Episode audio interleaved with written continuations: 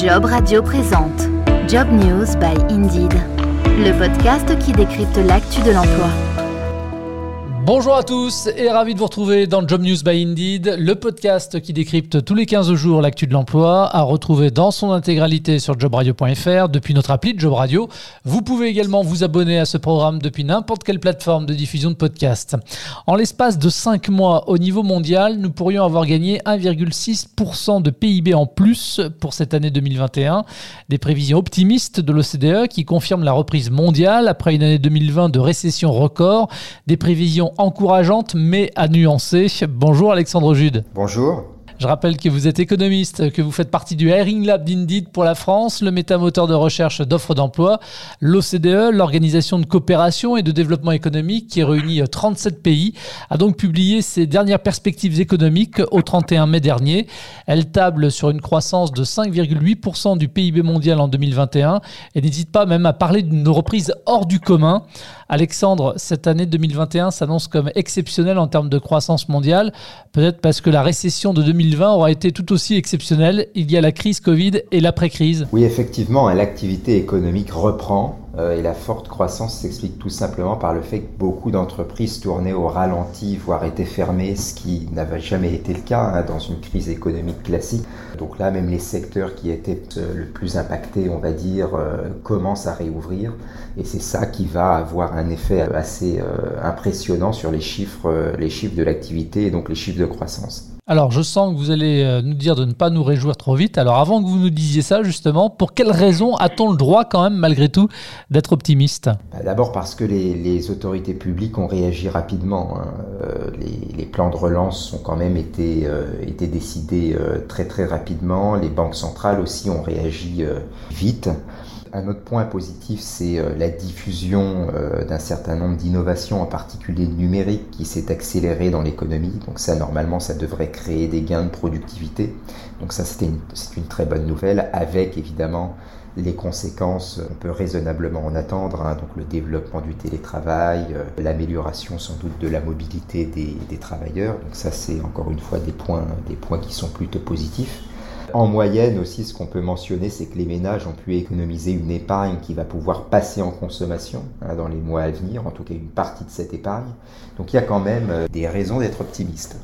Alors au mois de décembre dernier, la même OCDE tablait sur une augmentation de 4,2% du PIB mondial. Cinq mois plus tard, elle mise sur 5,8%. Comment s'explique cette révision à la hausse? Alors d'abord, euh, avec les campagnes de vaccination qui ont décollé, en particulier en Europe, hein, il y a quelques mois, la, situation de la vaccination était quand même assez, sombre en Europe. Là maintenant, on voit au chiffre des différents pays, des grands pays d'Europe, euh, d'Europe de l'Ouest en particulier, ce que c'est véritablement lancé. Euh, en France, la vaccination est lancée. Et on a aussi, euh, on a eu d'autres annonces aux États-Unis, donc des annonces qui sont venues grossir le plan de relance et qui ont contribué donc à mettre euh, un fort coup d'accélérateur sur la croissance mondiale, puisque les États-Unis restent l'une des plus grosses économies, économies du monde. Donc, ce qui se passe aux États-Unis aura un impact direct sur le PIB mondial. L'OCDE reste euh, également optimiste pour ses prévisions de croissance pour 2022. Elle est très optimiste. Là, en France, on est sur une prévision de croissance donc pour l'année prochaine à 4%. Pour la zone euro, on est à 4,4%. Donc effectivement, 2022, euh, l'année prochaine, restera une année également de croissance, de croissance très très forte. Je vous rappelle qu'en rythme, on va dire euh, en rythme normal, on a plutôt des taux de croissance de 1, 1,5% en France. Hein. Donc là, on a 3 à 4 fois plus. Donc euh, c'est effectivement un rythme qui est très très élevé. Alors ce rapport de l'OCDE, s'il nous indique que la reprise est mondiale, il nous indique aussi que les performances divergent entre les pays. Quels sont les pays finalement où la reprise est la plus euh, marquante, voire euh, spectaculaire? Il y, a, la Chine, évidemment. Euh, la Chine qui n'a pas connu de récession hein, en 2020, l'année de la pandémie. elle affiche une, une croissance d'un peu plus de 2%. Donc c'est très impressionnant, même si c'est un pays euh, émergent, donc euh, qui a une croissance forte, qui est toujours située en général entre 6 et 8%. Là, elle fait 2%, donc c'est évidemment beaucoup plus faible euh, que ce qu'on observe sur les années précédentes. Mais ce qu'il faut garder en tête, c'est que le PIB chinois n'a pas connu de récession pendant la crise. L'Inde aussi aura une une croissance très importante en 2021, donc cette année. Elle a connu une récession, elle, en 2020. Et pareil, hein, c'est le phénomène euh, pays émergents, donc c'est naturellement des pays qui en rythme de croisière ont des taux de croissance qui sont très très élevés. Donc euh, pas vraiment euh, de surprise de ce côté-là du côté des pays développés. On a les États-Unis avec un énorme plan de relance qui vont arriver à atteindre une croissance de 7,2% cette année. Le Royaume-Uni aussi qui a une croissance très très importante, 7% en 2021, mais qui avait enregistré une récession un peu plus supérieure à la nôtre de 9,8% en 2020. Donc il y a un effet à la fois un effet reprise pour le Royaume-Uni et aussi un, effet qui vient qu'ils ont bien géré la vaccination et ils ont plutôt réouvert euh, leur secteur de façon, euh, de façon graduelle et intelligente en avance par rapport à nous. Donc ils vont avoir une croissance vraisemblablement plus élevée en 2021. À l'inverse, quels sont les pays où la reprise est peut-être plus lente, voire euh, continue de se faire même attendre? Alors il y a beaucoup de pays émergents qui sont dans des situations peu enviables. Le Brésil, l'Argentine, le Mexique l'Afrique du Sud. Euh, tout ça, ce sont des pays qui, si euh, grosso modo, hein, on additionne leur taux de croissance 2021 et 2022, euh, on a à peu près, voire un peu en dessous, euh, la récession de, 2000, de 2020. Donc euh, ils vont pas forcément repasser la barre fin 2022. Ça s'explique par tout un tas de raisons. Il y a le fait que les vaccinations sont mal engagées, parfois des services publics qui sont défaillants. Parmi les pays développés, le Japon aussi s'en sort peut-être un peu moins bien que le reste des pays développés. Euh, là encore aussi c'est un pays qui était dans une situation économique euh, un peu délicate avec euh, un mélange de croissance assez faible, de consommation faible et des institutions qui essayaient depuis plusieurs années de relancer la consommation, de relancer l'économie. Ah oui, il y a des extrêmes aussi. Hein. La Chine a déjà retrouvé son niveau d'activité, vous le disiez euh, tout à l'heure, euh, d'avant la pandémie. Au bout de seulement six mois, l'Argentine, elle, devrait patienter en tout plus de cinq ans pour euh, retrouver un niveau d'activité comparable avant la crise Covid. en Europe et particulièrement en France, on en est où? Combien de temps avant le retour à un PIB par habitant pré-pandémie? Alors sur la France, là, on est sur un peu moins de trois ans. On a déjà fait un an et demi, hein, puisque la crise nous a frappé en mars 2020, février-mars. Donc on a déjà fait un an et demi et vraisemblablement on a encore euh, à peu près un an à attendre pour retrouver notre niveau de PIB. C'est un peu moins en Allemagne, deux ans, un peu plus trois ans et quelques en, en Espagne. Donc tous les pays européens sont en général autour de ces deux, trois ans. Alors en France, il y a aussi évidemment un plan de relance. Pour éviter la faillite, beaucoup d'entreprises ont même contracté des prêts garantis par l'État. Est-ce que ce n'est pas une bombe à retardement? Les entreprises se sont endettées et à un moment donné, bah, va bien falloir rembourser. Alors là, effectivement, vous parlez des prêts garantis. Donc c'est quelque chose qui vient encore s'ajouter au plan de relance. Les, les prêts garantis, donc ça va permettre aux entreprises de venir contracter des prêts à des taux préférentiels, en général garantis par l'État, pour pouvoir investir, pour pouvoir continuer leur activité. La bonne nouvelle, c'est que pour l'instant, les conditions financières et surtout l'euro nous permettent euh, de garantir ces prêts et nous permettent euh, de donner cette bouée aux entreprises qui en ont fortement besoin. Pour l'instant, la Banque centrale européenne hein, est relativement confiante sur, euh, sur sa capacité à pouvoir justement contrôler ce qu'on appelle les spreads entre les pays, donc le fait que le taux d'endettement qui est demandé aux pays plus fragiles, en général les pays américains sur les marchés, euh, s'éloigne pas trop du taux allemand. Euh, donc l'économie de la zone euro pour l'instant est quand même vue euh, par les investisseurs, donc les gens qui vont acheter notre dette, comme une économie qui est extrêmement solide. Donc tant que ça, ça tient, on pourra continuer à, garantir des prêts relativement facilement. L'astuce, c'est qu'il faut quand même faire ce qu'on appelle des réformes structurelles pour que justement les investisseurs continuent à avoir confiance dans notre économie. Surtout si on ne veut pas rembourser la dette, parce que vous savez que la dette ne se rembourse jamais vraiment. Ce qui, se passe quand il arrive le moment de rembourser une partie de la dette, ce qu'on va faire, c'est qu'on va émettre un nouvel emprunt. Et notre chance en ce moment, c'est qu'on emprunte à des taux très faibles. Donc quand on rembourse pour renouveler euh, l'emprunt, on le fait à des taux inférieurs à ce qu'on avait fait il y a 10-30 ans. Donc on continue à baisser le taux de notre emprunt. Donc euh, pour que les investisseurs continuent à avoir confiance, il faut continuer à réformer notre économie. Et si on continue à réformer notre économie, notre PIB va continuer à augmenter et le ratio dette sur PIB, lui, va diminuer. Donc c'est entre guillemets la façon la, moins difficile entre guillemets de contenir la dette, c'est de faire en sorte de faire grossir le PIB et de le faire grossir plus rapidement que ne grossira la dette. Alors, ce que pointe également du doigt l'OCDE, c'est la frilosité ou plutôt la nervosité euh, des marchés financiers en ce moment, en raison d'une poussée inflationniste. Pour l'Organisation mondiale, il s'agit d'un phénomène temporaire, en fait, qui serait lié au rattrapage économique.